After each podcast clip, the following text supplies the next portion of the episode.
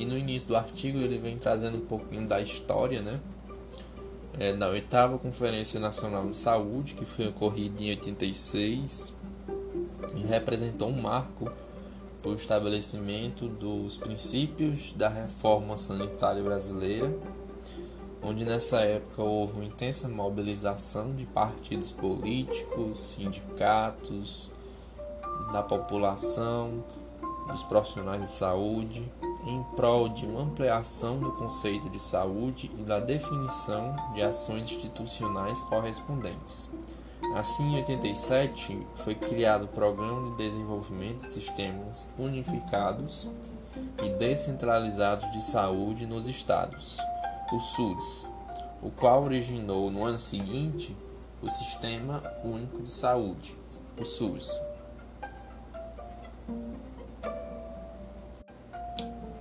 E a Constituição Federal de 88 estabelece como implementação do SUS que a saúde é direito de todos e dever do Estado.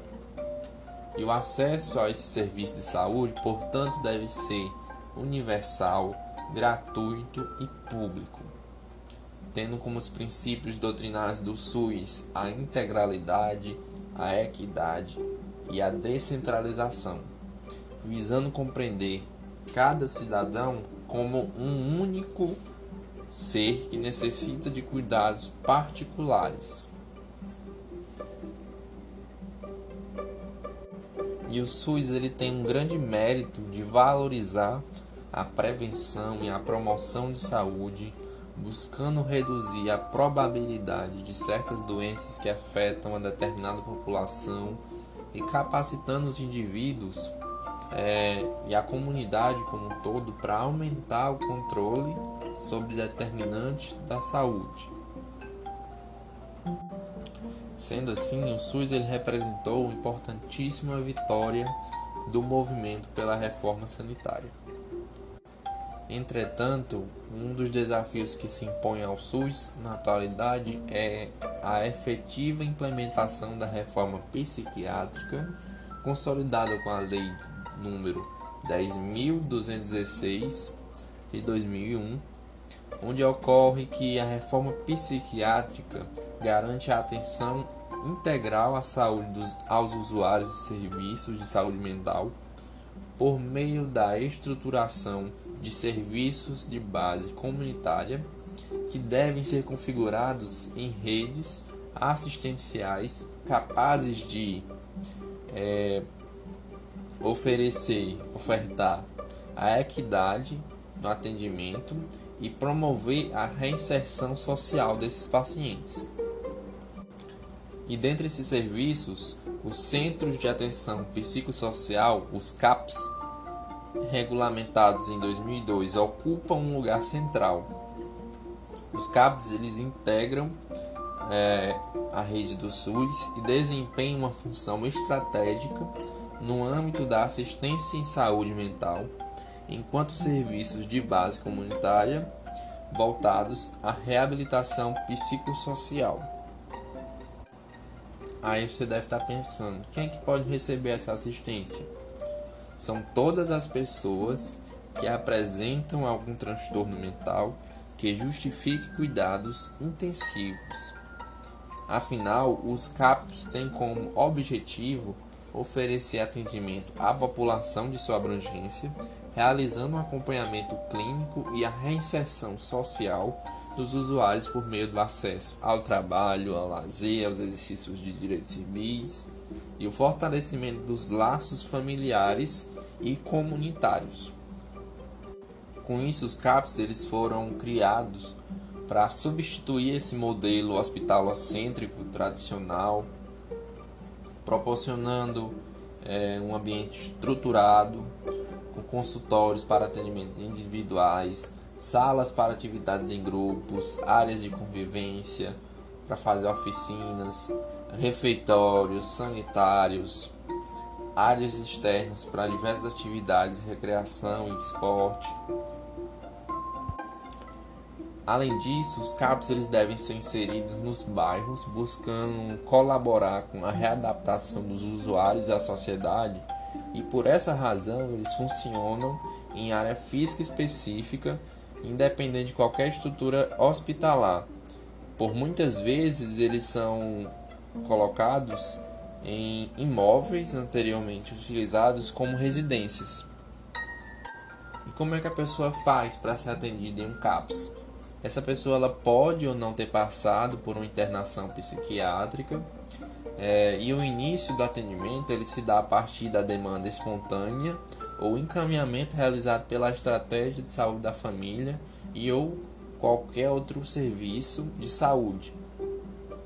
A pessoa deve simplesmente procurar o CAPS mais próximo da sua região e assim receberá um acolhimento inicial a fim de que se possa compreender em que consiste o seu sofrimento psíquico e consolidar um vínculo terapêutico com um profissional de saúde responsável. Em um outro momento posterior, ocorre uma definição do projeto terapêutico, o qual é necessariamente personalizado de acordo com as características e particularidades de cada pessoa, de cada paciente. E os cabos eles devem buscar uma integração permanente com as equipes da rede básica de saúde em seu território, pois tem um papel fundamental no acompanhamento, na capacitação e no apoio trabalho junto com as pessoas com transtornos mentais. E a rede de atenção básica, vale destacar, que constitui-se tanto pelos centros ou unidades de saúde locais e ou regionais, quanto pelas, pelas equipes de saúde. E os CAPs, eles devem buscar integração permanente com as equipes da rede básica de saúde em seu território, pois eles têm um papel fundamental no acompanhamento, na capacitação e no apoio para o trabalho junto com as pessoas com transtornos mentais.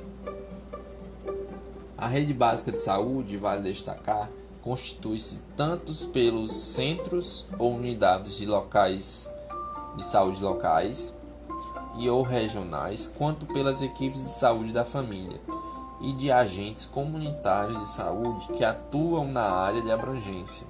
Essas equipes elas possuem a responsabilidade pela atenção e a saúde da população daquele território. Dentre todas as ações que eu já tinha comentado, alguns CAPs eles têm parcerias com outros dispositivos extra-hospitalares, tais como serviços residenciais terapêuticos, os SRT, que têm promovido uma série de benefícios aos usuários, dentre os quais se destacam a diminuição das internações e a obtenção de uma autonomia e de melhor qualidade de vida para esse paciente. Entretanto, tem havido um avanço na área de saúde mental. Destaca-se que a mudança no antigo paradigma manicomial para o modelo de atendimento psiquiátrico comunitário não tem sido uma transição simples e nem sempre apoiada inteiramente por pacientes e seus familiares e ou profissionais da saúde. Logo, é necessário a continuidade e o aperfeiçoamento desse trabalho, visando a efetiva aproximação dos portadores de transtornos mentais com a comunidade na perspectiva de um compartilhamento de responsabilidade entre todos os atores sociais envolvidos nesse processo. Afinal, a descentralização do cuidado é essencial para a mudança de enfoque da doença mental para a saúde mental.